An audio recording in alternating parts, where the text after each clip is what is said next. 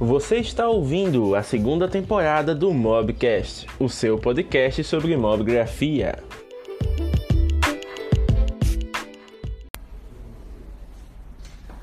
E aí, meu povo, como é que vocês estão? Espero que esteja todo mundo bem, galera. Bem, hoje eu vou fazer uma entrevista com o queridíssimo James, que é de lá. É James, na verdade, é James. James. Que é de lá de Penedo. Ele é o cara que criou o Mob Grafando, que é um projeto incrível. E, mano, é uma das melhores pessoas que eu já conversei, que eu já conheci. É isso, velho, cara. É incrível. A gente vai bater um papo hoje, vai ser bem legal.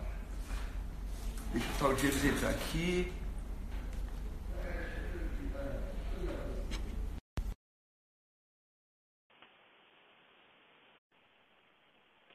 Vocês me falam aí se tá legal o, o áudio. Eu tô fazendo com o fone aqui, porque como eu vou precisar conversar com, com o James, é, eu preciso ouvir o que ele vai falar. E aí, grande Augustus, beleza? E aí, meu querido, como é que você tá? Graças a Deus, tudo certinho, estamos aqui na atividade. É uma Ah, honra perfil da Ah, FDS. e agora que o jogo virou, né? Que a gente fez uma entrevista com você lá no Mobgrafando. E agora estou aqui no papel de entrevistado. Que ironia da vida, não é, cara? Muito bom. Mas e aí, cara, como é que estão as coisas por aí? Deixa eu só abrir aqui a listinha pra gente começar a nossa brincadeira. As coisas por aqui estão indo de vento em popa, né? Estou começando agora a expandir um pouco os conteúdos próprios de Mobgrafando, né? Comecei investindo nos equipamentos de transmissão, daqui a pouco vai ter mais qualidade nas lives, nos vídeos do canal, inclusive já tem vídeo de, de unboxing lá no canal, começando a testar uns formatos. Ah, que E incrível, mano. Estamos trabalhando aí. Inclusive, eu estou cobrindo um evento aqui né, em Peneira, que está rolando a Semana Jurídica da Raimundo Marinho. Então, é editando as fotos e vindo para cá. Daqui a pouco eu volto para o trabalho, porque mais tarde tem mais. E, graças a Deus, né? a- a- o bom do fotógrafo é não parar de fotografar. Então, aí em atividade. Pois é, cara, e tipo, você tá trabalhando com o que você gosta, velho. Eu acho que esse é o melhor do nosso trabalho, né? É a parte mais incrível de tudo. É realmente você fazer aquilo que você gosta e sempre tem pra fazer, tipo, você não fica assim, tudo certo. Mas, Com cara, certeza. e vamos começar um pouco sobre a tua história. Como foi que você começou na fotografia, velho? Me fale como é que deu esse start aí. Cara, então eu acho assim que para todo todo fotógrafo tem alguma experiência de fotografia que começa na infância, né? Então para mim não é muito diferente. Eu comecei justamente porque eu sempre fui o, a pessoa mais curiosa da casa com relação à tecnologia, então sabia mexer em televisão, em rádio, configurar um monte de coisa. E aí minha mãe tem aquela Kodakzinha de filme, né? Aquela velha descartável, não descartável, mas é uma câmera básica, mas colocava lá o filmezinho, 24 poses, né? Aquele do sucesso. E aí, como eu era o mais entendido de, de como fazer aquilo funcionar, deixava uma câmera na minha mão para fotografar os rolês da família, ir da praia, tinha visita em casa, então eu era responsável pelos registros. E nessa época de filme, era muito interessante, né? principalmente se tiver alguém aqui acompanhando a live que não é dessa época, que já nasceu nessa parte né, 100% digital, tipo, você não via a foto na hora, você fazia a foto e você tinha que ir no laboratório de revelação para eles revelarem o filme e depois você recebia um pacotezinho com as fotos que você fez. E nessa hora, toda vez você tinha uma surpresa, geralmente desagradável, porque é quando você via a cabeça cortada, você via gente tremida, você via vulto passando, enfim, aquelas coisas né, que depois que você começa a entender a técnica, você sabe o porquê daquilo. Então eu disse, É. caramba, bicho, ó, tanto momento massa aqui, tipo da família, e foi perdido porque o registro não foi bem executado. Então, a partir daí eu digo, não, ó, isso aqui é uma ferramenta poderosa, né? Que se eu conseguir dominar, eu vou conseguir eternizar esses momentos aqui. Mas nesse momento, né, foi o primeiro contato, mas eu ainda não via a fotografia como algo que eu vou fazer da minha vida ou que eu quero, né, levar mais a sério. Mas a partir de 2014, né, com o advento dos smartphones, né, os smartphones mais básicos vindo com câmeras melhores, porque tipo, desde 2007 a referência, né, quando foi lançado era o iPhone. Então você tinha aí os top de linha, iPhone, você tinha o Galaxy S, né, da Samsung, a Samsung começando a trazer, e aí você tinha celulares muito bons, com câmeras já legais, que não tinham a qualidade VGA, né, da época, mas que eram caros pra caramba para você adquirir. E eu nunca fui uma pessoa que gastei muito com smartphone, né? Eu sempre comprei dos mais básicos, agora que eu vim para os intermediários. Mas então, quando eu comecei, comprei o meu primeiro celular básico, que tinha uma câmera decente, foi em 2014, foi quando eu comecei realmente. Eu fiz uma foto aqui no jardim de casa, que a minha mãe ela cultiva flores, né? Então, flores muito bonitas, aquela coisa que você olha assim, poxa, isso aqui dá, um, dá uma prática legal. E eu digo, caramba, dá para fazer alguma coisa disso aqui. Então, eu comecei a levar como um hobby até chegar ano passado, em 2018, que foi quando eu me profissionalizei, né? Então, foi uma, uma caminhada longa de experimentação, de percepções, até ver que a fotografia ela podia ser realmente algo a ser levado a sério. Ah, bacana, acredito que a maioria das pessoas, como nós é, somos de uma geração mais nova, a maioria das pessoas começou com essa advento dos smartphones. Eu mesmo comecei com um Nokia, eu não lembro qual era o modelo do meu celular, cara. Era um que você fazia assim e, e aparecia um teclado embaixo, tá ligado? Você, Acho que é 808. É por aí, velho. Ou é, o, ou é o N95, se eu não me engano. Tinha um eu sei que ele tinha uma câmera de 2 megapixels, cara. E, mano, pra mim aquilo já achava qualidade assim, surreal. e foi aí que eu comecei. Comecei também fotografando plantas, fotografava insetos, que eu sempre gostei muito desse mundo. Aí depois eu ganhei um Galaxy Ace, que já tinha uma câmera melhor, apesar da bateria ser horrível. E só foi subindo, cara. Só foi subindo, mano. Então, assim, é, você poderia dizer que o que te fez escolher essa profissão na realidade foi bem natural, certo? Sim, sim. Foi uma evolução natural, né? À medida que eu fui vendo que a fotografia ela me permitia né, ter o, o poder de contar histórias de uma maneira que as pessoas se sentissem atraídas por elas, foi quando realmente eu comecei a, a, a internalizar isso para mim.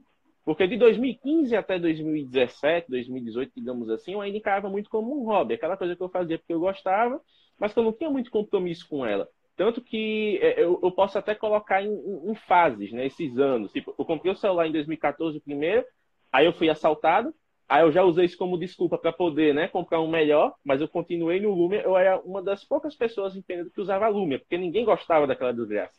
Né? Todo é mundo odiava Lumia. Quase não tem aplicativo para aquilo, velho. Exatamente. O pessoal não tem Instagram, não tem Snapchat. Os aplicativos da moda não tinham, né? só tinha o básico. E o Instagram, na época, não tinha o oficial no Windows. Você tinha que usar um aplicativo que era um cliente para poder entrar. Então, tipo, era o famoso gambiarra. Né? Você tinha que fazer ali, o, achar os, os aplicativos alternativos para poder acessar as coisas básicas ou usar o navegador, né? Aqueles que permitiam. Mas, tipo, ele é um celular que tinha uma câmera muito boa e tinha um custo-benefício legal. Não precisava comprar um modelo top de linha para ter uma câmera, né? É, é, ele tinha uma câmera bacana. Ele tinha uma câmera bacana. Uma câmera bacana. Então, em, quando eu comecei em 2015, né, que eu comprei esse, esse outro smartphone, que foi o Lumia 730, eu comecei a interagir mais com a comunidade da, da Nokia na época. Porque a Nokia tinha o Lumia Voices, ele é um perfil que é dedicado exclusivamente ó, só fazendo um adendo aqui, vocês vão ver cach os cachorros latirem muito na live porque são eles que mandam na casa, né? Então eu tô. Cara, eu simplesmente... que era uma criança gritando. Não, são os cachorros. A gente, tá, a gente tem três fixos e ainda tá com uma agregada aqui, que a minha irmã trai, trouxe de Arapiá, que como lá temporário, até a, a, dona vim buscar hoje à noite. Então a gente tá com uma hóspede aqui hoje. Mas enfim. Que legal. Continuando. É, então, em 2015, eu comecei a interagir mais com a comunidade da, da Nokia, que é o Lumia Voices. E o Lumia Voices, ele era, na época, uma das maiores comunidades globais, porque o perfil era internacional, que, tipo, fazia repost de fotos dos usuários. Tipo, na época, a Apple não tinha o chute no iPhone, a Samsung não tinha nada a ver com fotografia. Quem trabalhava com fotografia dos usuários é a Nokia. E eles tinham um quadro que era muito legal no perfil, que era o Lumia Voices Takeover. No caso, é a invasão do Lumia Voices. No caso, eles pegavam um, um, membro da comunidade e eles chegavam assim, ó, a gente gostou do seu trabalho, toma aqui a senha do nosso perfil durante um fim de semana e você vai tomar conta de postar nesse perfil. Então você pode postar o que quiser. Que e eu olhei assim, cara, digo, não, eu tenho que participar desse negócio, porque eu vi brasileiros participando. Eu conheci muita gente boa através desse perfil gente que eu converso até hoje, gente que melhorou pra caramba na fotografia, caras que ganham prêmios, inclusive, com fotografia do smartphone. E eu disse, não, eu vou, eu vou conseguir ter um repost nesse negócio. E aí eu comecei a trabalhar voltado para a comunidade. Então eu comecei a fazer mais fotos, comecei a sair para fotografar coisas específicas, para tentar contar coisas através das fotos. Mas nessa época, eu acho que todo mundo já passou por essa fase, eu era muito purista. Sabe aquele cara que tem preguiça de editar, que diz assim, não, a foto do jeito que sai da câmera é a foto perfeita. É né? E eu tenho um amigo já que dizia, James, James, edita a foto, cara. Quando você editar suas fotos, você vai começar a ter um impacto diferente. Eu dizia, eu não vou editar, bicho, não tenho paciência para editar. Para mim tá bom já isso aqui. E eu continuei nessa linha durante um bom tempo. E aí eu consegui, antes da, da, da Microsoft matar o perfil, né? Porque a Microsoft matou a linha mobile depois que ela adquiriu a Nokia. Eu ainda consegui ter um, um repost, foi na virada de 2015 para 2016 e eu consegui ter o, o, o Lumia Voice Takeover lá, e eu passei um fim de semana postando fotos de Penedo que eu fazia com o smartphone. Tipo, para mim, foi a realização do ano, né? Porque eu passei o ano todo tentando, aí eu fui na cara de pau e mandei e-mail para os caras. Eu peguei o e-mail lá, aí eu arranhei o meu inglês de videogame ali, fiz um, um textinho, anexei umas fotos e mandei. Ó, Isso aqui é o que eu posso fazer por vocês. Interessa? Por incrível que pareça, interessou e eles me agendaram Bacana, lá e eu consegui cara. fazer isso. E a partir daí me motivou, cara, porque eu digo, cara, olha o poder que a fotografia traz de você criar uma comunidade ao redor disso, né? Porque Não, na é época. É na época, eram pessoas que usavam o smartphone para fotografar de maneira casual ou que eram robistas, como eu, né? Que tinham a fotografia como hobby. Não tinham ali literalmente profissionais competindo com você. É uma exaltação realmente a criatividade da comunidade. E aí, quando a Microsoft acabou com o perfil, matou tudo, eu fiquei velho, nossa, que perda. Porque até tinha, na época, isso estimulou a criação de um fotoclube no Brasil. Esse fotoclube é em São Paulo, que é o Fotoclube Lumia. Inclusive, eles fizeram é, um, um, projeto muito bacana lá na ACD, se não me engano, de São Paulo. Eles pegaram, a Microsoft cedeu smartphones para eles, e eles fizeram uma aula de fotografia mobile com as crianças lá, né, que da ACD. E aí eu fiquei assim, caramba, bicho, olha só, além de criar comunidade, os caras estão trabalhando social. Então isso começou a me mostrar como a fotografia ela tinha várias nuances. Não é só você registrar um negócio e se você fosse profissional você ser pago por isso. Não, é você realmente usar a fotografia para transformar o seu entorno, né, e, e, transformar a sua própria realidade. Porque quando você conta uma história, não é a realidade da, do, do, seu sujeito que está sendo transformada, mas também é a sua. Que você se dedica, você absorve aquilo, né? Então é muito interessante esse poder que a fotografia tem. E de 2017 para cá foi quando eu comecei a levar mais sério. Então, eu tive que migrar né, da, da Microsoft para o Android. Aí acabei escolhendo a Asus por conta também de eles terem uma comunidade legal voltada para fotografia. Então, meio que me senti em casa. Só que, tipo, foi totalmente diferente a experiência, porque não sei aí quem é usuário de Asus, você tem a hashtag Minha Foto com Zenfone. E quando você usa ela, você pode ser repostado no perfil da, da Asus, né, que é o Asus Fanáticos. E aí eu digo, ah, eu consegui da Microsoft, vou conseguir aqui também, né? Então comecei. Aí nessa época eu já comecei a editar, comecei a testar umas coisinhas, comecei realmente a evoluir como um estudioso da fotografia, digamos assim. Porque a gente nunca para de estudar. A gente está sempre ali trabalhando né, para aprender mais e colocar isso em prática na, nas fotos. É, aí esse áudio? Tô ouvindo é uma voz. Eu nunca. Peraí, deixa eu. Tô falando aí. Não, só para constar mesmo, porque se fosse aqui eu ia procurar a fonte. É, é então, o, o Lucas está formatando o computador ali e a Cortana começou a falar ali aleatoriamente. Ah, Cortana. Cortana é uma graça. Eu desativo o Rei Cortana porque senão já viu. É. então eu comecei a, a, a, tentar né, ser notado pela comunidade e nisso eu acabei conhecendo muita gente boa, mas tipo, eu passei um ano tentando e nunca consegui um repost. Aí eu digo das duas, uma. Ou as minhas fotos estão uma porcaria, ou eu não estou conseguindo dizer o que eu quero dizer. Ah, digo não. Então, agora que eu já estou trabalhando, né, estudando cor, estudando edição, estudando tudo, agora eu vou trabalhar em contar histórias realmente através das minhas fotos. Então, comecei a resgatar um pouquinho da essência que eu tinha na, na época da Microsoft e comecei a realmente tentar mostrar o cotidiano de Penedo agregado ao estilo de foto que eu fazia. E quando passou um ano nessa brincadeira, aí eu até troquei de smartphone, eliminei o Zenfone 3, né, peguei o Zenfone 4 que eu estou usando até hoje, quando passou dois meses que eu tinha adquirido o Zenfone 4, aí foi lá a Asus, viu uma foto que eu tinha feito com o Zenfone 3 e fez o primeiro, repost. Aí todos os meus amigos já sabiam da história, quando viam lá, começaram a me marcar, feito louco. Olha, James, finalmente, né? Tava na hora já, tal. Aí eu comemorei tudo. E depois ficou mais fácil. Depois que eu descobri o caminho das pedras, aí eu, atualmente eu tô com seis reposts lá. Agora a meta é conseguir um repost no perfil principal da Asus, que é o Asus Brasil, só que tipo lá o Cezinha quem domina lá, né? Então competir com o cara é meio difícil. Tá ligado, é. Cezinha, é. né? Do, do Ferrari uhum. do Walder. Pronto, então é ele que toma conta lá, né? Ele que tem a parceria com a Asus atualmente. Então, assim, é uma vez ou outra que eles postam uma foto de usuário. Então, eu estou tentando melhorar agora as fotos para tentar, né, nessa, nessas metas pessoais, para tentar é, me encaixar lá, tentar um repost lá. Mas o que, é que acontece? Nessa brincadeira de você tentar né, é, é ter a, a, a, sua visão notada, você, por consequência, você estuda para melhorar. E nesse negócio de brincar com comunidade, eu digo, poxa, eu conheço tanta comunidade bacana, mas eu ainda sinto que falta alguma coisa. Por que não criar a minha?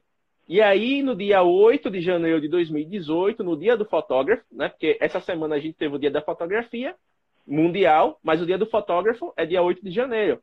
Aí eu digo, cara, dia 8 de janeiro, eu vou criar alguma coisa. Aí eu chamei um amigo e disse, olha, a gente já tinha tido um projeto antes que não tinha dado muito certo, mas por preguiça da gente, porque o projeto ele tinha tudo para dar certo, ele estava engajando, e aí do nada ele parou de, de interagir com o projeto, já que o projeto era dele e eu estava só ajudando, Aí eu digo, pô, se o dono do projeto não quis continuar, eu vou ficar aqui fazendo o quê? Aí, né, parei também. Uhum. Aí só que nisso eu digo, ó, eu não vou repetir o mesmo erro, já que sou eu que estou tomando conta desse negócio, já que sou eu que estou idealizando, ou vai para frente ou vai, né? Só para se eu morrer. A verdade é essa.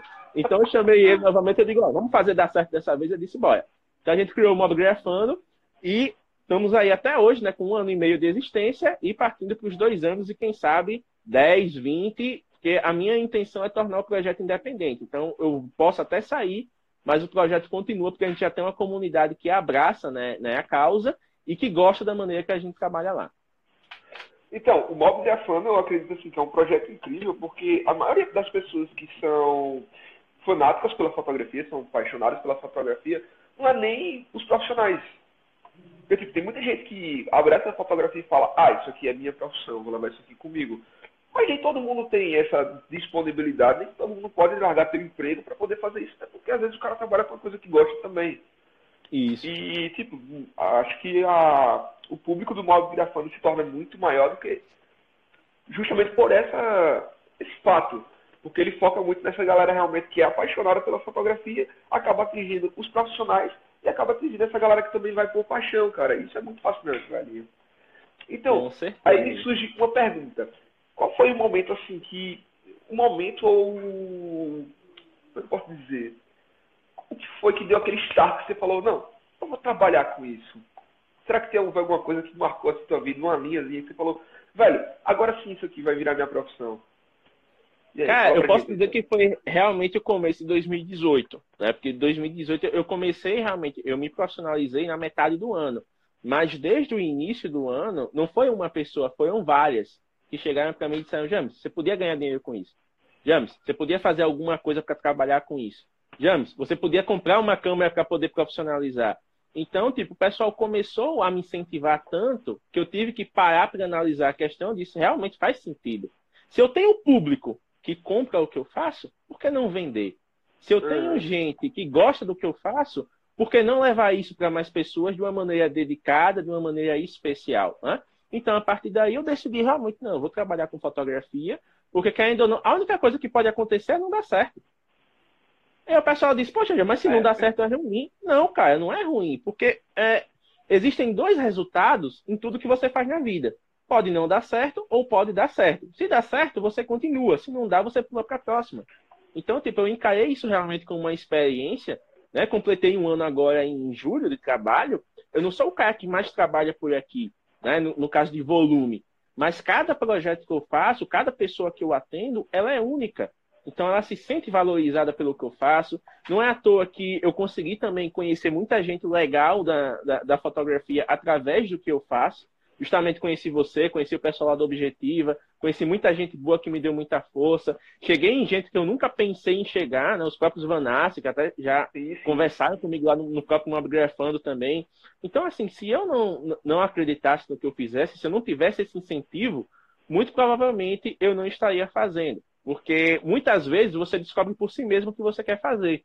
E muitas vezes as pessoas chegam e te iluminam um caminho que você não estava enxergando. Então é muito bom também você ter essa influência e você ter esse apoio para é que você possa né, seguir adiante naquilo que você sente prazer em fazer. Né? Que é, é uma coisa que eu sempre brinco, não é de hoje. Tem algumas pessoas que até se chocam, né? Por causa da palavra, o pessoal leva logo para coisa. Mas fotografia é algo que me dá tesão. É algo que me faz uhum. acordar todo dia e dizer, poxa, pode estar tá chovendo, pode estar tá o que for, mas hoje eu vou trabalhar com o que eu gosto. Então, é essa sensação que você tem que ter em tudo que você faz na vida. Você mesmo, você é uma prova. Tipo, esses últimos é. dias, eu vendo aí os seus issues, você tá lá lendo, assistindo, fazendo workshops, caramba, todos. Se você não gostasse de fazer isso, você não tava com esse entusiasmo todo, você não tava aqui hoje me entrevistando, você não tava trabalhando tanto. Porque muita gente tem aquele negócio, ah, quando você acha que você ama, você nunca vai trabalhar. Mentira, é você vai trabalhar dobrado. É o contrário, é o contrário. Gosto. Né? Essa ilusão de nunca trabalhar, isso é uma ilusão, isso é coisa poética.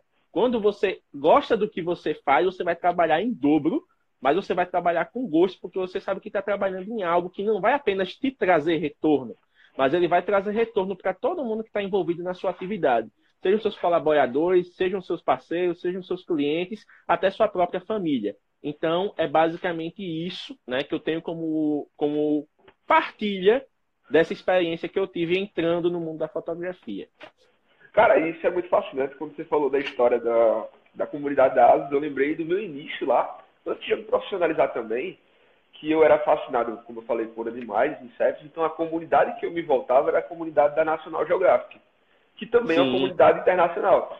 E eu passei, eu creio que mais de seis meses enviando fotos todos os dias para lá, porque eles tinham um projeto que eles postavam uma foto diária de algum seguidor e posteriormente essa foto iria concorrer à, à foto do mês e depois a foto do ano.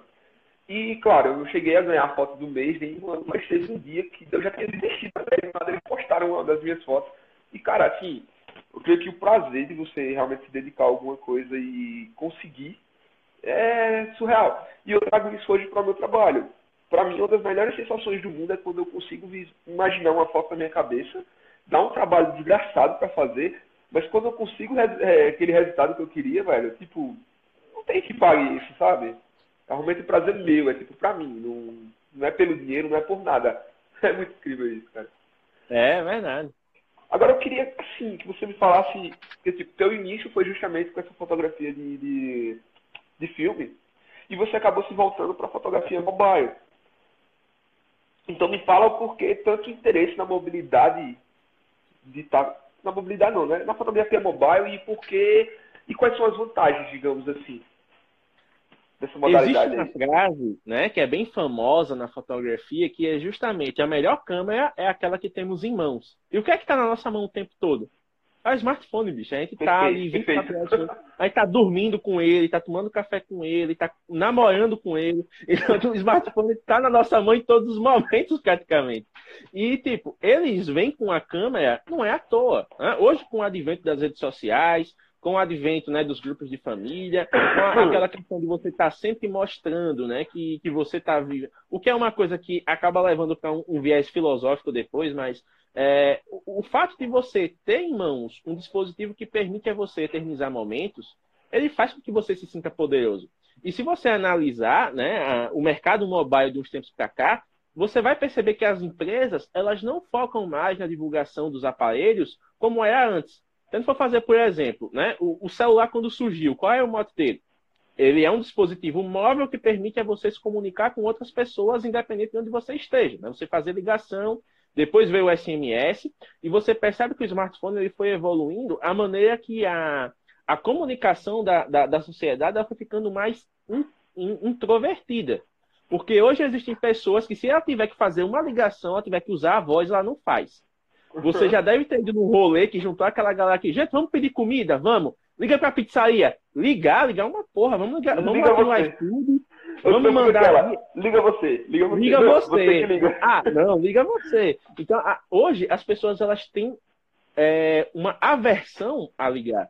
Porque quando você liga, quando você está fazendo algo como a gente está fazendo aqui, que é uma conversa instantânea, você não tem tempo para pensar. Você tem que responder. A é, pessoa está ali instantânea com você. E quando você manda mensagem, não, você pode ser engraçado, você pode pesquisar uma referência, você pode mandar uma figurinha. Porque hoje no WhatsApp ninguém se comunica mais por texto, é tudo por figurinha. O pessoal tem figurinha para tudo. Figurinha para bom dia, figurinha para dar bronca, figurinha para dizer eu te amo, figurinha para flertar, tem figurinha para tudo. Então as pessoas elas estão focando em uma comunicação mais instantânea. E ao mesmo tempo estão perdendo a habilidade de se comunicar, o que é uma coisa louca, se você for parar para pensar. Então, é, as empresas, quando os smartphones começaram a se popularizar, o que, é que elas divulgavam? Olha, meu celular, por exemplo. Lembra do, dos Nokias que tinha o jogo da cobrinha? Lembra. Nokia tijolão, telinha preta e branca. Quando começou a surgir, quando começaram a surgir os smartphones com tela colorida, olha, nosso smartphone tem tela colorida, tem um design fino, tem é, reproduz MP3. Eu lembro como hoje, o Sony Walkman e o Nokia Express Music, quando começou a vir esse negócio do MP3, as empresas tudo focaram em música. Nosso celular reproduz música com a melhor qualidade. Nosso celular tem a maior duração de bateria para você ouvir mais músicas. E aí depois começou a vir as redes sociais, internet, todo mundo com 3G ali. O que aconteceu? Nosso smartphone ele tem tela touchscreen para que você possa né, é, deslizar ali acessar os aplicativos com mais facilidade. Aí depois eles começaram a investir no poder, né, começaram a chamar o smartphone de computador de mão. Então o que é que acontece? Nosso, nossos smartphones têm tantos gigas de memória RAM, tem um processador mais poderoso, tem é, uma longa duração de bateria, então eles começaram a exaltar o hardware né, do, do, do dispositivo. Isso até 2015. Quando chegou 2015, 2016, o que é que o povo está querendo? O povo não está querendo saber de, de, de, de, processador. Tem aqueles hard user que querem a melhor performance. Mas o usuário padrão, o que é que ele quer? Ele quer ter um celular com boa bateria, um celular que não trave, e um celular que, quando ele tirar do bolso para fazer uma foto, ele faça a foto e a foto saia boa, ele não precisa fazer mais nada. Então as empresas começaram a é, trabalhar com as câmeras. Principalmente, ó, a gente tem Instagram, a gente tem Pinterest, são os básicos.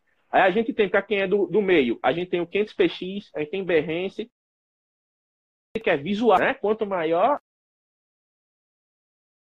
a, digamos assim, é, eu vi que deu uma travadinha. Não, tranquilo. Então, quanto maior a qualidade da fotografia, né, quanto é, você manda num grupo, quando você posta na rede social, você vê aquela definição, você vê aquelas cores, mais as pessoas se atraem. E aí você começa a ver a, a Apple fazendo o chute no iPhone em 2016, e foi uma sacada de gênio dela, que justamente ela fez o que as outras empresas já faziam de maneira distinta. Pegou, você faz foto com iPhone, você é usuário comum faz foto com iPhone, marca a gente.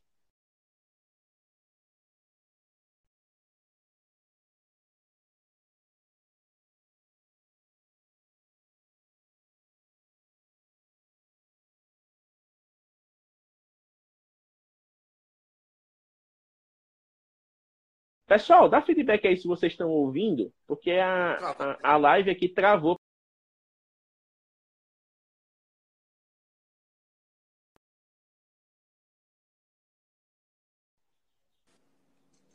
Pode falar, gente. Ah, é o, o fone desincronizando. Vamos lá. Então, continuando. A Apple, até 2016, 2017, ela não tinha Instagram. Quando ela fez, ela disse, a gente não vai fazer como todo mundo está fazendo. Porque uma empresa grande podia fazer justamente o quê? Eu vou criar meu perfil, eu já tenho uma audiência boa, ó, estamos no Instagram, siga a gente lá. Os fãs já iam seguir de qualquer maneira. Mas o que, é que ela fez? Ó, estamos chegando. Tem aqui a hashtagzinha, chuta no iPhone. Você faz foto com iPhone? Usa essa hashtag. O pessoal começou a usar. O que é que a Apple fez, aquela filha da mãe? Ela chegou e fez assim, ó. Pegou as melhores fotos. Opa, galeria exclusiva aqui no perfil. A galera, porra, eu tô no perfil da Apple. Já começou a crescer os olhos. Chegou aqui, tem mais fotos chegando? Vamos fazer um anúncio de TV com essas fotos? Os caras se viam na TV com as fotos dele. Puta que pariu, explodiu a mente. Não, tá chegando mais foto aqui? Vamos fazer outdoor nas principais cidades do mundo com as fotos dos usuários? Pronto.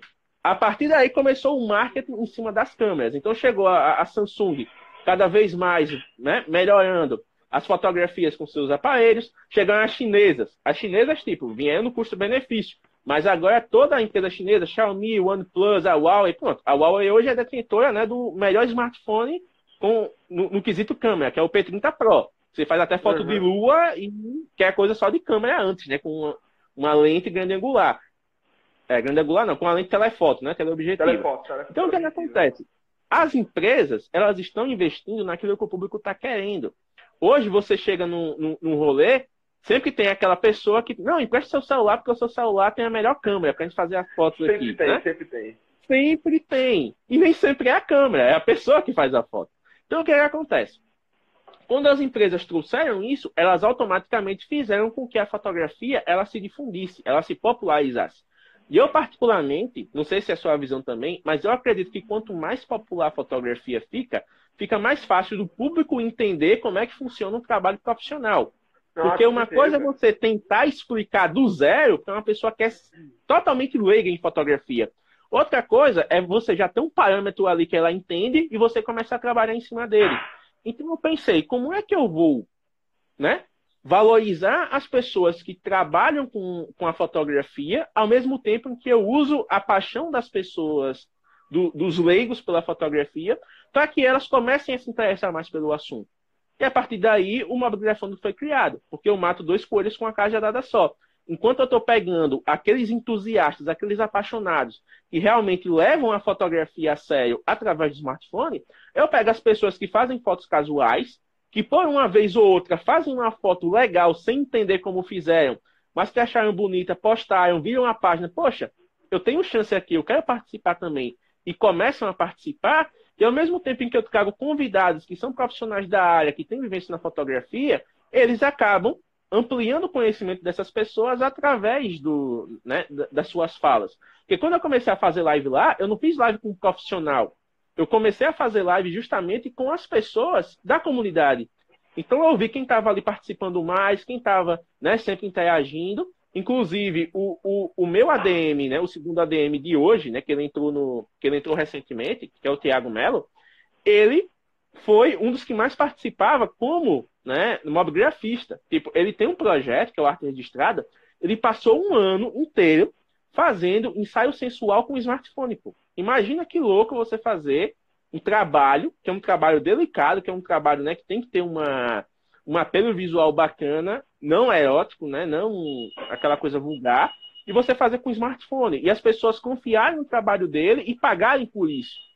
Tem então, um quando eu fiz a... ele fotografou para Vogue, cara. Ele já fez várias capas da Vogue com smartphone. Exatamente. É uma gigantesca, mano. Tem até a, a Luísa Dor também, né? Que ela é, se não me engano, é, é paulista.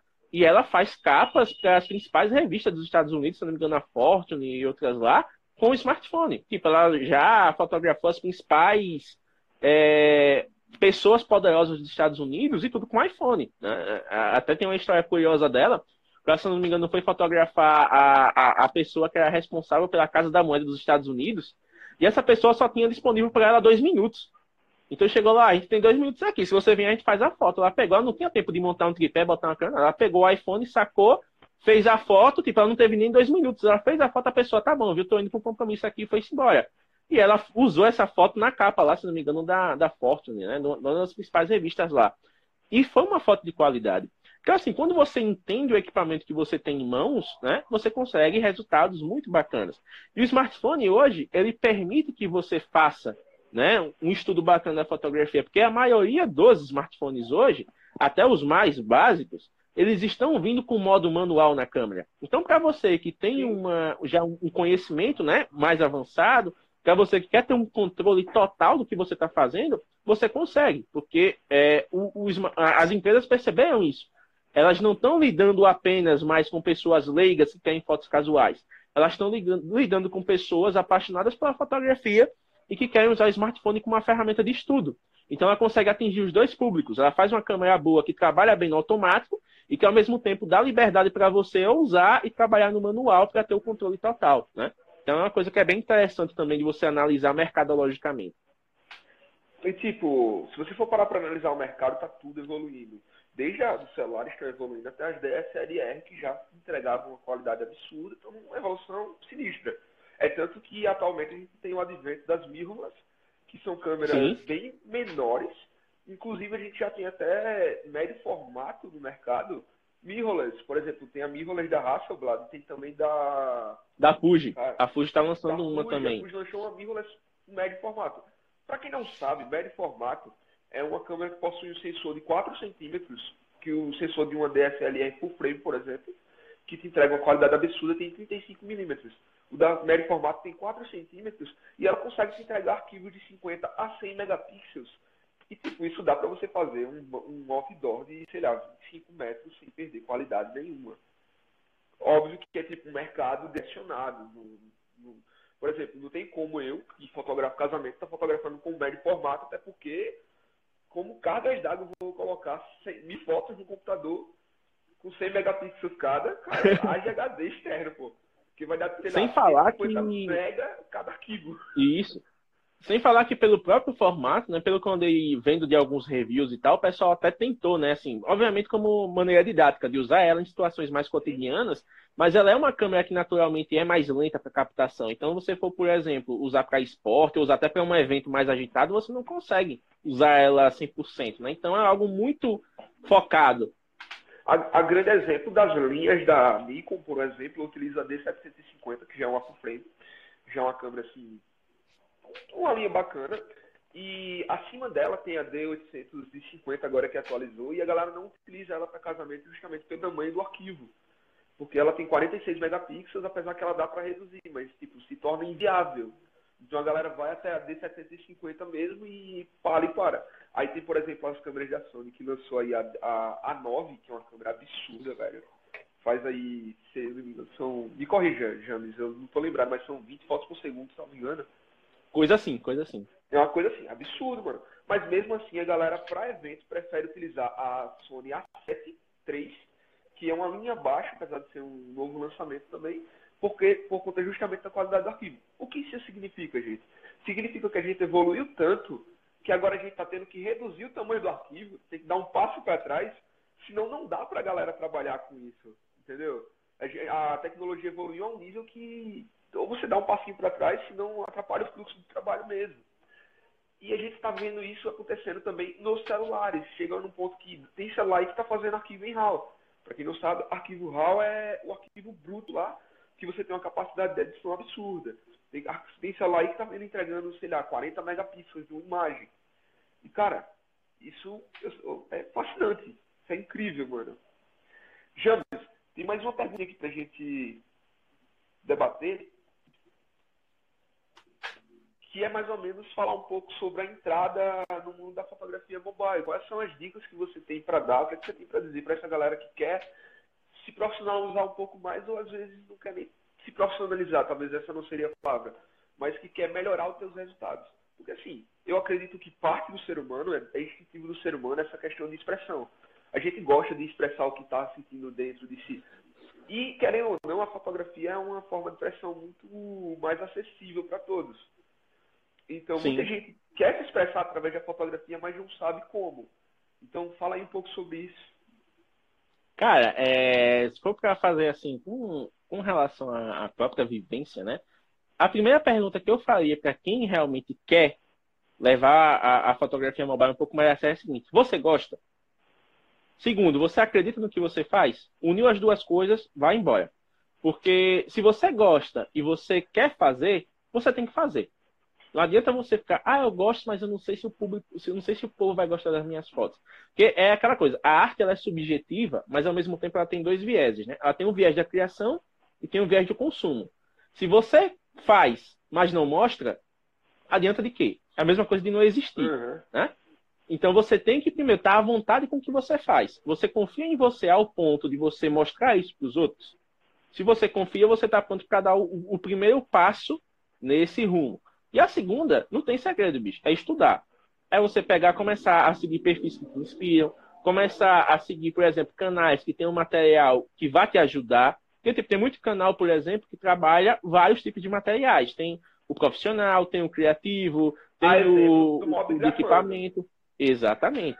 Então, se você, por exemplo, é um cara muito equipamentista, um cara, ah, eu tô querendo, um cara é uma moça, né? Isso aí é, eu tô querendo, por exemplo, eu já tô num nível que eu tô precisando mudar meu equipamento. Segue canais que fazem review, por exemplo, que você vai ver análise, vai ver o que tem o melhor custo-benefício para você e você consegue, né, fazer isso. Se você, por exemplo, tá querendo, não tem noção nenhuma, tá querendo começar, segue os criativos. Porque nos criativos você realmente vai ver as possibilidades que você é capaz de fazer com o que você tem em mãos. Uma coisa que eu faço muito no Mobigrafando, né, que até é regra lá para a pessoa ser repostada. O perfil tem que ser aberto, porque perfil fechado. Se você tem um perfil fechado, você não quer socializar, a verdade é essa. Perfil aberto, porque perfil aberto, a, o, o, a postagem ela vincula em hashtag localização. Perfil fechado, não. Né? Nem marcação, por exemplo. Então você tem que deixar o perfil aberto. Tem que usar a hashtag Mobigrafando na sua postagem. Não é mandando para a gente no direct, marcando. A gente não olha marcação, não olha nada. Porque a gente faz a seleção através da hashtag, porque essa é uma coisa muito geral e muito transparente, né? Tanto que hoje a gente está com 32, mais de 32 mil publicações lá. Você vê como a galera abraçou né, esse negócio. Todo dia tem gente postando coisa. E cada dia vai chegando mais gente. Então a tendência desse número é crescer ainda mais. E a terceira regra é identificar o smartphone que você usa. E não é identificar porque, ah, porque a gente só vai postar foto de smartphone top de linha. Não. Primeiro, como a gente tem uma página mobile, a marcação, né, da, a identificação do aparelho, ela nos ajuda a só postar conteúdo mobile. E outra, por exemplo, digamos que você usa um Samsung J5, um celular padrão. J5, J7, um, um, um Samsung que você compra facilmente aí na. Que é a preferência né, do pessoal mais, mais básico, eles geralmente vão para Samsung. E aí você, poxa, eu queria fazer fotos melhores com o meu smartphone, mas eu não consigo. E aí você vai lá no mobile telefone e você vê pessoas fazendo fotos incríveis com o J5, com o, o A6, com o. Tem de Galaxy Y lá, pra você ter ideia. Então o que, é que acontece? Você, poxa, fulano usa o mesmo celular que eu e consegue esses resultados. Qual é a lógica? Eu vou começar a falar com fulano para ver se ele me ajuda. Então, quando você começa a seguir pessoas que já conseguem fazer o que você quer fazer, fica mais fácil para você conseguir desenvolver a sua arte, né? E outra coisa, se vai entrar em grupo, dosa onde você vai entrar. Fica um pouquinho, vê como é a dinâmica do grupo, porque, por exemplo, o Augusto sabe dessa realidade. Tem muita gente que está começando e eles estão ansiosos por validação, né? O cara está começando, ele quer saber se o trabalho que ele faz vale a pena, se agrada. Mas, por exemplo, quando você faz uma foto, você manda para mim ou para o Augusto, por exemplo, e diz assim: Augustus, o que é que eu posso melhorar nisso aqui? O Augustus vai olhar para aquela foto, eu vou olhar para aquela foto com a minha visão. Então, por exemplo, você pode mandar a mesma foto para nós dois e nós dois vamos destacar coisas diferentes, porque a gente vai olhar de maneira subjetiva. Agora, o que é que eu recomendo? Se você vai pedir uma opinião na foto, primeiro explica o que você tentou fazer. Tipo, ó, tô postando essa foto aqui, tentei fazer esse conceito com essa técnica, né? Tentei mostrar tal situação. Vocês, é, por exemplo, o que é que eu posso melhorar dentro disso aqui? Então, uma vez com o conceito estabelecido, fica mais fácil para mim, para o Augusto, opinar coisas que vão te ajudar a melhorar esse conceito. Porque tem muita gente que, por exemplo, faz workshop, o cara não sabe nada, vai fazer um workshop. O workshop é totalmente focado no cara ensinar a maneira que ele trabalha. Então, quando você vai num workshop sem saber de nada, você vai aprender o que o cara faz, né? o que aquela pessoa que está ministrando faz, e você vai seguir aquilo porque é a única coisa que você sabe. E aí, quando você vai ver outros materiais, você vai chegar e vai dizer: não, mas isso aqui eu vi de maneira diferente, isso aqui não foi assim que eu aprendi. Então, você tem que ter é, essa vontade de buscar aquilo que faz sentido para você. Eu, por exemplo, não sou um cara muito técnico. Já o Augusto é um cara que estuda técnica todo dia. Né? Tá sempre ali buscando grandes referências, buscando grandes obras. O Augusto é um cara que roteiriza também, faz roteiro, por exemplo. Então ele já tem uma visão diferente da minha. Qual das duas está certa? Não existe certo ou errado na fotografia. O que existe é experimentação. É você experimentar aquilo que faz sentido para você. Então, se você diz o que é que eu posso melhorar sem explicar, às vezes você pode receber uma opinião que vai ser negativa para você. Isso vai acabar te desmotivando. Né? Então, isso é uma coisa que acontece muito com quem está iniciando. Às vezes o cara tentou fazer um ângulo ali meio sem saber, aí diz, não, mas esse ângulo está errado. Ó, oh, Augustus, até a primeira frase, quem nunca viu uma foto disse, mas esse horizonte está torto. Essa linha do horizonte está completamente cagada. Essa foto, tipo, a foto tá bonita, tá só tortinha. O cara não, essa foto tá torta, não presta. Matou o cara. Matou. Então, assim, tem regras que você vai aprender? Tem. É necessário você seguir elas o tempo todo? Não. Porém, você tem que saber como elas são para você poder quebrá-las conscientemente, né? E, tipo, tem grandes profissionais, por exemplo, eu esqueci o nome do cara, velho, ele foi diretor do filme Maze Runner 2049, se não me engano. Que lançou há pouco sim, tempo, sim. ano passado que lançou. E, velho, é. uma coisa fascinante naquele filme. Todas as cenas, todos os enquadramentos, o horizonte das imagens estão tortas. Todas. 100%. E ele tortou bem pouquinho porque ele queria passar uma sensação de que tinha alguma coisa errada, de que o mundo não estava certo. E, velho, é bem perceptível mesmo. E, tipo, isso é uma coisa fascinante, mas assim, ele sabia o que estava fazendo. E eu vejo uma coisa que, entre aspas, me deixa muito triste quando eu comecei a estudar a fundo, é que muitos amigos chegavam para mim e faziam, cara, esse negócio de enquadramento aí não existe, é besteira, não tem para quem não. E tinha gente que falava, não, mas regras são feitas, são feitas para serem quebradas. Tá, beleza. Mas, tipo, pra quebrar uma regra, você primeiro tem que conhecê-la. Não adianta você estar tá cagando aí e falando, ah, não, não vou fazer isso aqui porque fulano quebra, então eu vou quebrar também. Tá ligado? É, é bom você entender realmente o que, tá, o que tá fazendo. Às vezes, a tua forma de quebrar é tão única, tão diferente, que vai além. E é como o James está falando. É, tenta explicar. Achei incrível essa tua dica, cara. Tenta explicar o que é que tu queria fazer. Porque às vezes o cara fala, ah, bacana, mas por que você não fez assim? Tipo, era só um detalhezinho, um passo pro lado ali, ia melhorar milhões. Isso. Saca? E prossiga, James, eu já parei. Né? Então até estamos tendo comentários aqui, né? O Foco é um dos caras que eu conheço que ele mais experimenta, né? Coisas assim. Tem um monte de comentário aqui, velho. Eu falando, vou responder os comentários. né? E ele falou, né, a questão do, do, de mudar a imagem de forma consciente e saudável. É, quando, que nem você falou, né? O, o diretor de cinema aí do, do Maze Runner. Ele fez de maneira consciente, ele quis causar um desconforto, mas que não ficasse evidente. Né? Então, muitas uhum. vezes, por exemplo, você usa o horizonte torto até como maneira de dar movimento para a imagem. Eu já vi uma foto, por exemplo, que era na praia de uma menina pulando Tipo, uma criança na praia pulando, ela totalmente de costas e o horizonte torto. Então você olha para essa foto e você vê que tem movimento ali, né? É, é, a visão de uma criança ali no mundo, por exemplo.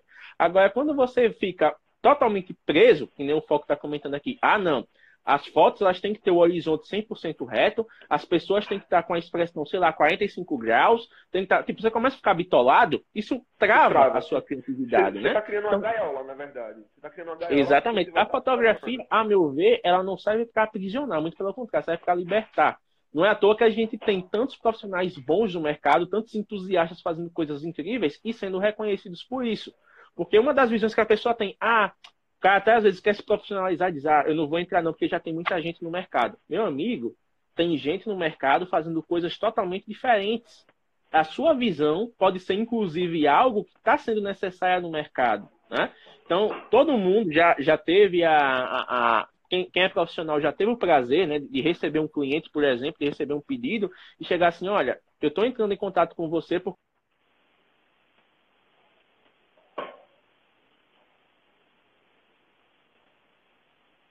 Ela tem que fazer. Tem uma travada aqui, não sei se foi o, o do James ou foi o. Dois, testando. Um, dois. Vou... Então, só para fechar. É, quando você tem uma proposta, você acredita 100% nela e você tem confiança de que você consegue explicá-la, né? Porque uma coisa é você ter uma visão mas você não conseguir dizer isso para os outros. Então ninguém vai entender o que você quer fazer.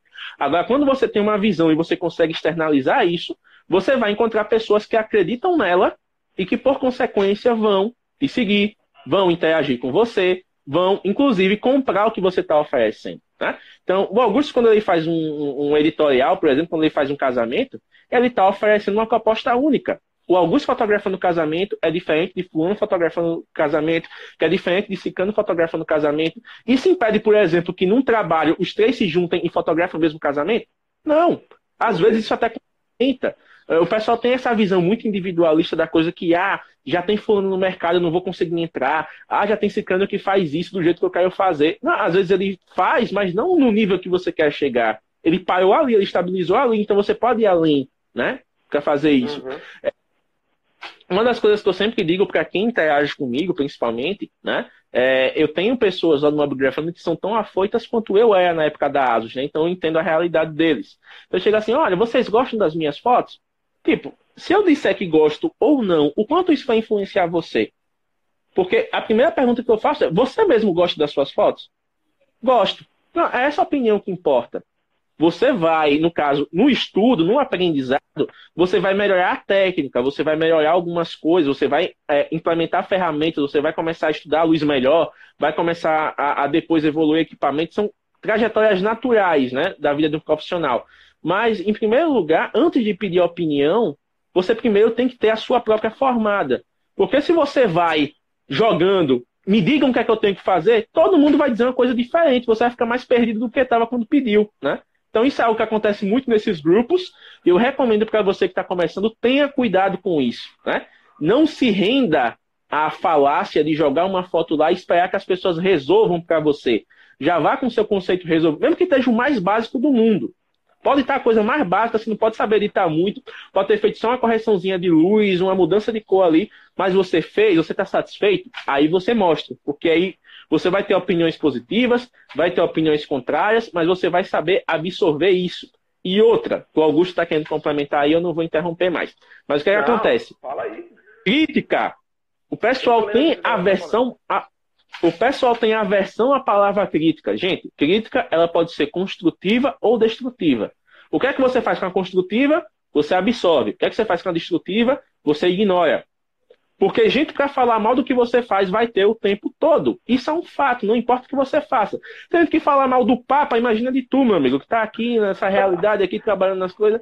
Então, vai, não tem para onde. Todo mundo sempre, ó, existe uma máxima na vida, assim como existe sempre um brasileiro em todos os países do mundo, sempre vai existir um desocupado que vai falar mal do que você faz, porque essa pessoa não tem mais o que fazer da vida. A realização dela é falar mal do trabalho dos outros.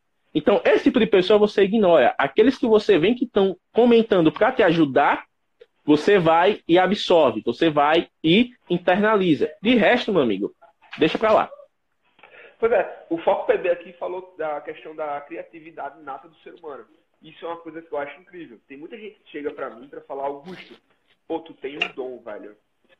Bicho, mas só eu sei como é que era minhas fotos lá quando eu comecei, que era uma desgraça tá ligado? Não tô, não tô desmerecendo o elogio, pelo contrário, eu gosto muito quando as pessoas me elogiam, apesar, apesar de não saber retribuir, eu fico muito sem jeito quando alguém me elogia, mas eu sei quanto eu estudei, e, velho, se eu conseguir chegar até esse ponto, qualquer um consegue, hoje eu tenho plena ciência disso, porque quando eu comecei, minhas fotos eram uma desgraça, sério, era uma desgraça.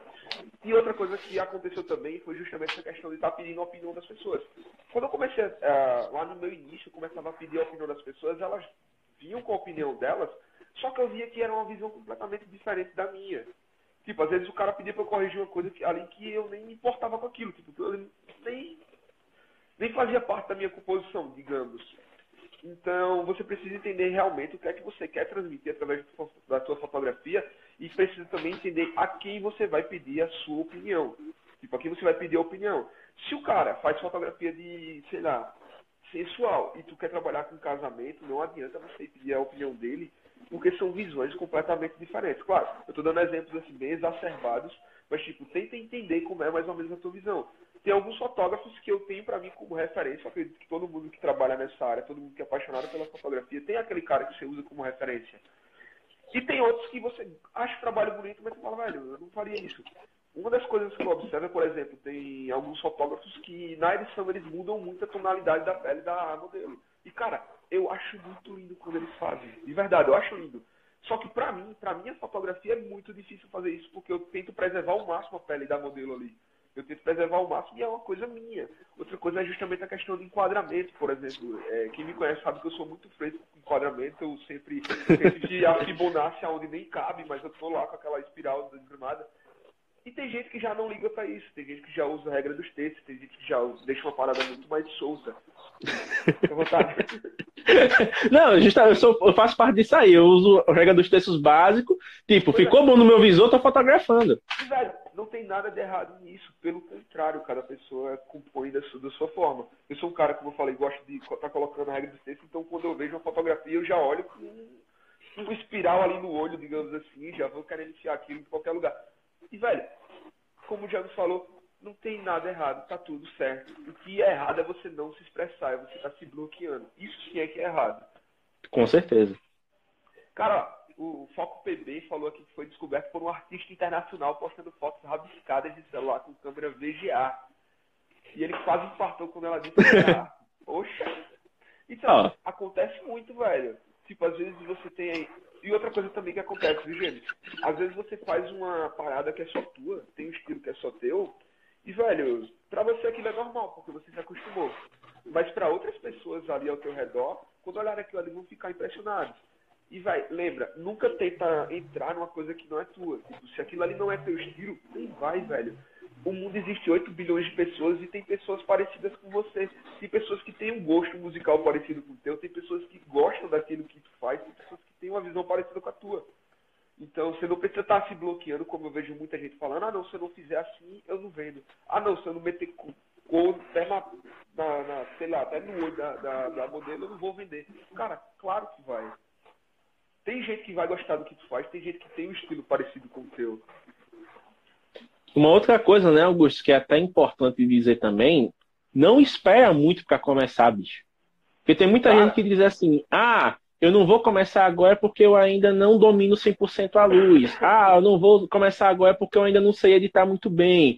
Ah, eu não vou começar agora porque eu não tenho equipamento bom. Ah, eu não vou começar agora porque agora eu estou muito ocupado com outra coisa. Bicho, se você não começar agora, você vai começar quando? A eu grande verdade é, é essa. da nossa geração, cara. Eu acho que isso é um isso. da nossa geração. Estamos numa geração de conhecimento. E aí a gente já vai partir para um lado do empreendedorismo, já está saindo um pouco da fotografia. Nós temos uma geração Mas está totalmente relacionada, porque o fotógrafo ele é um empreendedor. Não, então está relacionado a tudo, porque hoje a gente vive uma geração de conhecimento. Você consegue acessar conhecimento a diversas coisas em todo lugar do mundo. E eu acredito que as pessoas estão ficando tão sobrecarregadas de conhecimento. Tipo, tem tantas, tem 10 coisas para fazer. E eu tô falando por mim, tá? Eu sofro disso também. Tem 10 opções ali que se eu fosse fazer, as 10 dava certo. Só que, tipo, cada uma é divergente da outra. Acaba que eu não faço nenhuma.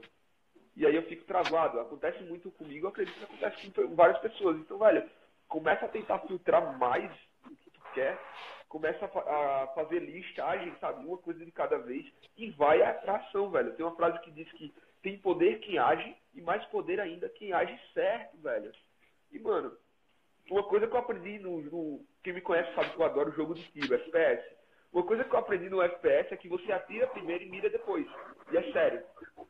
Quando você vê o inimigo, você começa a atirar para depois mirar. Porque, tipo, tá na guerra, digamos assim. Velho. A bola pegar, matou, boa, mas se não pegar, você tá mirando agora. Ainda mais no competitivo, né? Que a galera tá é. ali o tempo todo louca. Pois é, atira primeiro e mira depois, velho. Você precisa, você precisa sair do lugar, não se bloqueia. É ação, velho. E essa é uma das coisas que a gente está sempre falando aqui do nosso coworking. Por exemplo, os meninos da Frame, que hoje é uma das empresas que eu faço parte, é, eles começaram há pouquíssimo tempo ganhar espaço aqui no Cowork e através desse, desse, espaço compartilhado aqui, ele já tem uma clientela bacana. Nós já temos uma, uma, cartela de clientes bacana justamente porque a gente está sempre em conexão. E é justamente isso, isso que eu estou falando. Eles atiraram primeiro para depois virar. E é fascinante, como o James falou, que tem gente que se bloqueia e fala, ah, não, eu não posso fazer isso porque eu não tenho uma lente de, com abertura 1.8, não vai dar um desfoque. Não vai dar um desfoque legal. Então, quando eu tiver essa lente, eu vou começar a vender ensaio. Ah, não, meu site ainda não tá pronto. Quando eu tiver com o site pronto, eu vou começar a vender. Cara, começa agora, velho. Sai do canto. Ah, eu ainda não fiz o workshop de fulano e tal. Quando eu fizer o workshop é que eu realmente vou começar. Então é, é. é, é louco esse negócio. É, é, loucura, gente. Sai do lugar. Ó, inclusive, Augusto, né, tem um paralelo aqui que é bem interessante, que o Foco fez um comentário aqui que já dá até para linkar com essa questão. Ele fez o seguinte, ó. O que vocês acham de quem não segue um único estilo?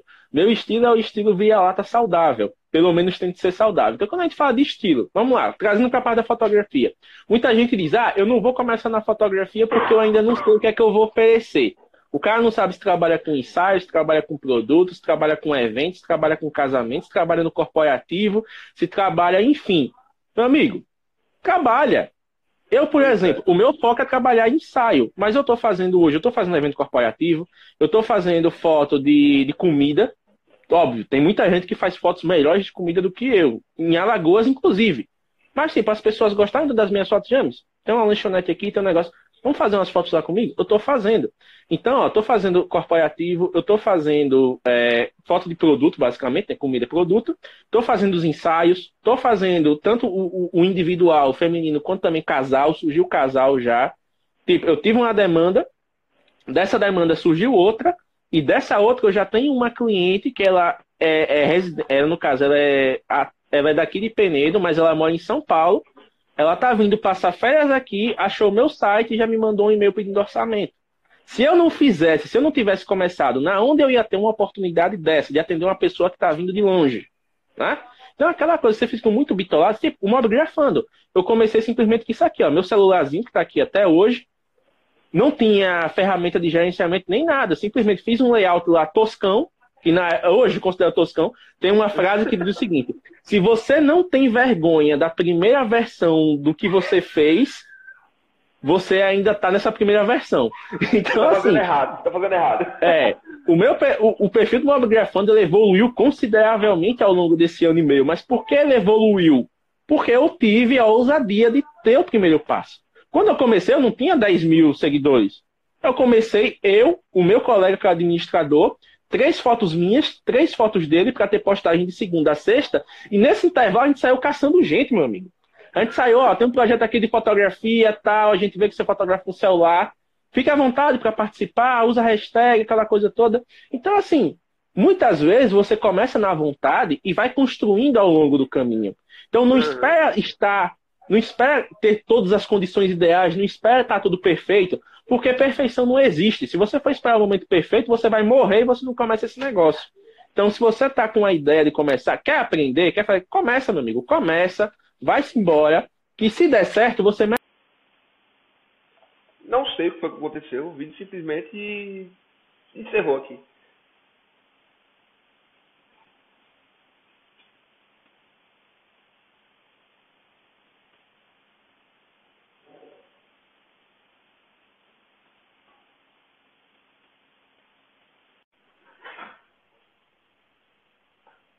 Deixa o James, o James conectar. Só vai chamar de James, velho. É Augusto, Cara, eu, acho que foi o que aconteceu. Só apareceu aqui vídeo encerrado.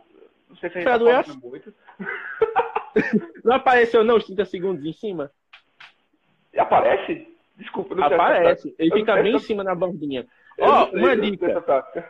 Uma dica, viu, Augusto? Não tem aí o, o ícone do ao vivo em cima, na certo. parte de cima? Clica nele. Ah, 54? Apareceu o tempo? Apareceu. Pronto, chegar em uma hora ele corta. O Instagram o limite é ah, é uma hora. É, eu sempre quando eu faço live pelo celular, eu sempre clico nele já para ver quanto tempo tem. Como o host é uma, uma coisa que a gente tem que ter. A partir daí a gente já tira uma, uma dica incrível, minha gente. Vocês que estão esperando chegar o momento certo para começar. Se você não começar agora, não vai chegar o momento certo, porque você aprende praticando, cara. E tipo, a minha prática, a minha evolução na fotografia foi ali quando eu comecei, que um fotógrafo me deu a oportunidade. Eu não escolhi trabalhar com fotografia. Quando eu observei, eu já estava trabalhando. Eu passei, tipo, comecei ali em 2014. De 2014 até, sei lá, metade de 2017, se teve quatro finais de semana que eu não tive casamento, foi muito. Justamente porque todo final de semana eu estava trabalhando, mesmo sem saber. Estava ali com a equipe, deu, deu todo, toda a ponta para mim começar sem saber de muita coisa. É, já que a galera estava eu estava ali no suporte, digamos. E eu creio que, claro, foi uma situação isolada, foi a minha situação. Mas, velho, se quer começar alguma coisa, só começa, velho. E vai-se embora. Uma das coisas, né, Augusto, que até o pessoal pensa, nesse exemplo de casamento, por exemplo, né? O cara que quer começar fotógrafo de casamento. O cara chega e diz, olha, eu estou começando, eu não tenho noção ainda de como fazer, então o lógico é pedir uma dica, né? Pedir uma ajuda para quem já está no mercado. Olha, tem um evento, me leva no evento, eu gostaria de ir no evento, gostaria de ajudar, mas é aquela coisa. Sabe o que a gente falou no começo de você saber o que você quer fazer? Então, se você quer ir num evento, você não pode ser um, uma preocupação a mais para o cara que já está indo. Né? Você tem que ter uma noção no, de no que você pode ajudar. Então, por exemplo, você está ali com aquela câmerazinha básica. Vamos lá. Já que o, o cara tem a equipamentite na mente. Ah, meu Deus, a minha câmera é muito básica, eu tenho só uma 1855, não tenho flash, não vou conseguir fazer evento, mas eu quero começar em casamento. Chega no cara e diz, Fulano, Precisa do iluminador? Eu vou para você e ilumino no seu casamento. Precisa de alguém para carregar o equipamento? Eu carrego. Faz Essa é uma coisa que permita todas, você velho. entrar no evento. Uhum. Até porque casamento porque justamente tá você vai ter experiência da vivência ali. É, e tipo, casamento está lidando com o sonho das pessoas, é uma coisa muito mais, mais delicada. Quer começar com casamento, velho, começa com ensaio de casal, cola um fotógrafo, pede pra ele levar e tal. Pô, um casamento são momentos querendo ou não, eu acho loucura, na minha opinião, quem fala, ah, vou começar e se joga no casamento de cabeça, porque, tipo, Sim. é uma parada bem mais complexa, bem mais complicada. A gente costuma dizer que casamento é um, uma, uma área muito delicada porque é momento, aquilo acontece ali na hora, tal, se você não souber onde se posicionar, se você não souber realmente o que vai acontecer antes de acontecer, você perde o momento. Entendeu? Sabe uma coisa, Augusto, que é até interessante disso? Eu lembro de uma notícia que eu vi, acho que foi em junho, de um fotógrafo de casamento. O cara foi lá, foi contratado, fez o casamento certinho. Quando saiu do casamento, ele foi assaltado, levaram todo o equipamento dele. Sabe o que aconteceu com o cidadão? Ele teve que pagar 30 mil de indenização para os noivos, justamente porque ele não entregou o que foi acordado. Tipo, para os noivos, Você foi assaltado, meu amigo, fatalidade. Eles te contrataram por casamento. Então, casamento ele é uma responsabilidade que as pessoas. Tipo, um ensaio. Ah, a pessoa fechou o tempo, a pessoa ficou indisposta, não pôde ir, você, sei lá, quebrou a perna, teve que ir para o hospital, qualquer coisa, você pode pegar seu telefonezinho. Pode remarcar. aconteceu um imprevisto aqui, a gente pode remarcar o, o ensaio? Pode, sem problema. Ensaio é algo que você controla. Você escolhe o local, você escolhe figurino, você pede para a pessoa dedicar um tempo para aquilo ali, ela vai, dedica, pronto, você faz um ensaio. Você vai fazer foto de produto? É a mesma coisa. Você define onde você vai fotografar. Se você tiver estúdio, você já monta o estúdio direitinho. Você pega o produto, testa tudo. Você pode passar uma tarde, uma noite, o, que, o tempo que você quiser fazendo aquilo ali. Agora, casamento, meu amigo, é uma vez só. Se der errado, você não vai chegar na pessoa falando, né? Aconteceu um problema aqui no cartão de memória, eu perdi as fotos. Você pode fazer outro casamento para a gente fazer as fotos de novo? Não existe não dá, isso, não, dá, não, não existe. Então, quanto maior o desafio, né? Só para fechar essa parte, quanto maior o desafio, mais preparado você tem que estar. É como subir uma montanha. Você não vai pegar um helicóptero, chegar no topo da montanha e chegar lá, tô aqui no topo da montanha. Não, você tem que subir ali, tem que se lascar, tem que se ralar, tem que ficar sem ar. Vai passar um friozinho quando chegar ali, mas quando você chegar, você chegou com o seu esforço, você fez toda a caminhada até chegar naquele momento e dizer: Eu estou aqui porque realmente eu tive condição de chegar aqui. Não é se jogar sem paraquedas e se espatifar no chão, né? Isso aí é outra coisa também que tem que ser bem. Você não quer, você não vai subir montanha e vai escolher o Everest para dar início. Tipo, você vai morrer Exato. Não dá, cara. Mas, então, não dá mesmo. É basicamente isso, galera. Vamos encerrar a live, até porque a gente já passou mais de uma hora conversando. Ah, eu tenho, eu tenho. Você que já foi entrevistado lá no Mobgrafando, você vê que eu tenho essa tendência. Se deixar, a gente faz três lives seguidas aqui ainda rende. Então é me corte legal. logo. Me corte logo, porque senão o pessoal vai ficar aqui. Você, o FDS Coworking vai virar bate-papo, Augusto e James, assim, forever. Então, né? O Arthur está perguntando qual é o contexto do assunto. Bem, nós viemos aqui para conversar um pouco sobre justamente essas conexões e a gente acabou falando sobre um milhão de coisas. Só que a live foi encerrada e agora de novo. Coisas. Mas é isso aí, gente. Para vocês que dedicaram essa horinha do almoço aqui, né, para conversar conosco, para ver a gente conversando, meu muito obrigado. É, para quem se interessou né, pela questão da fotografia mobile, eu recomendo que vocês sigam lá o meu perfil, né, o Mobgrafando. Sim, sim. É, não tem erro, é só. Se você tiver dificuldade em digitar o nome, é só ir na minha bio, clica aqui, vai na minha bio que está lá, dedicado. É, é um perfil voltado para entusiastas da fotografia mobile, mas é aquela coisa eu considero o Mobgrafando um, um terreno fértil, né? onde você cultiva a sua paixão pela fotografia. Então, cabe a você plantar sua sementinha e regar ela todos os dias, para que essa paixão se desenvolva ainda mais. Augustus, rei também, que eu sei que está por aí, obrigado pelo convite, foi uma honra estar ah, aqui. Ah, eu que agradeço, cara, é uma honra estar e aqui com você. precisando, estou às ordens, viu? Pode falar aí que estamos à disposição. Só para finalizar, a gente vem aqui estabelecer como é importante essas conexões, independente da profissão que você queira realizar, você precisa se conectar com quem está lá. Uma das frases que eu achei mais fascinantes em um livro, um dos livros que eu li, que é O Segredo de Mente Milionária, é justamente que, tipo, se você quer chegar em algum lugar, fala com quem já está lá. Nesse livro, o cara estava com alguns milhões na conta e ele queria investir em uma lanchonete. E o que foi que ele fez? Ele arrumou um emprego de garçom na lanchonete, em uma lanchonete ali para saber como funcionava.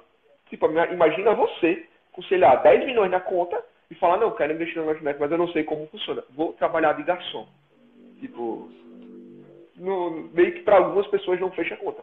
Então, basicamente isso. Tenta se conectar às pessoas ao teu redor, independente de qual seja a profissão que você queira. Busca pessoas que já estão lá onde você quer estar. E nada melhor do que um cowork para você fazer isso. E é para isso que serve aqui a FDS Cowork que eu falo tanto porque, cara, eu sou apaixonado por esse lugar, meu escritório agora é aqui. Me conectei a várias pessoas incríveis, como o Rei, por exemplo. A gente se conheceu aqui através da SDS. E como muitos outros profissionais que estão passando ideias, assim, sites fascinantes. E é basicamente isso. Agradeço a todo mundo que esteve aqui presente e agradeço aqui ao James. Sigam o perfil do James, tanto o Malvo Brigafando quanto o Danta James. E ele sempre está postando lá. E é isso, galera. É isso. galera. Amanhã vamos ter mais uma live. Eu vou ver como é que vai ser. Eu vou estar citando aqui com o Rei pra gente ver direitinho. Teve algumas pessoas que a gente queria entrevistar, por exemplo, como o Alan Davis, só que ele tá doente e não deu pra gente fazer a live com ele. Mas enfim, tem coisas por aí, vem muitas ideias aí. E é isso. Valeu! Agradeço a todos, agradeço ao James e bom almoço aí pra vocês. Tchau, tchau, gente. Bom almoço, pessoal. Vamos lá, né? Comer que é importante. Até mais. Um pouco. Até mais.